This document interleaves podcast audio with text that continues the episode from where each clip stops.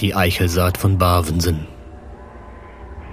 Nördlich von Bisperode liegt die Bavenser Mühle, der Rest des ehemaligen Dorfes Bavenhusen. Im Bavenser Felde, da wo Schulland und Gemeindegärten liegen, stand ein Edelhof. Hier wohnte einst eine adelige Witwe, deren Gemahl mit dem Edelhofe vom Kloster Korvei belehnt war.